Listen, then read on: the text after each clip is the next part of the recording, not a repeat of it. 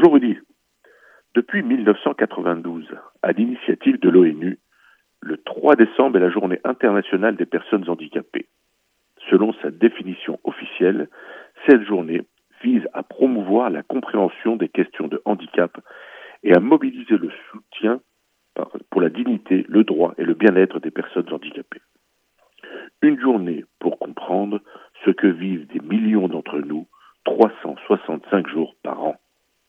Une journée pour essayer de comprendre comment vivre avec un handicap, quelle qu'en soit sa forme. Une journée pour se poser la question essentielle.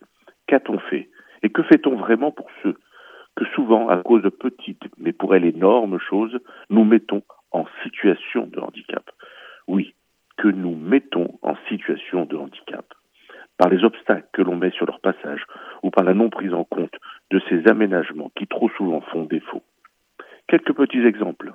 Une rampe d'accès à un magasin, des toilettes en étage ou en sous-sol dans un restaurant, des places inaccessibles dans les salles de spectacle, des passages piétons non équipés de signal sonore indiquant la couleur du feu, ou des tas d'autres petites choses auxquelles je vous invite à réfléchir, qui font que nous cachons la vie de ceux qui n'aspirent pas à la compassion ni à la pitié, mais qui demandent simplement de pouvoir être comme tout le monde, des consommateurs, des citoyens libres.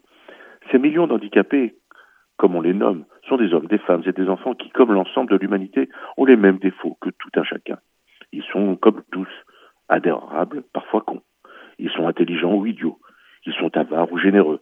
Ils sont, comme nous tous, des humains, avec leurs défauts et qualités.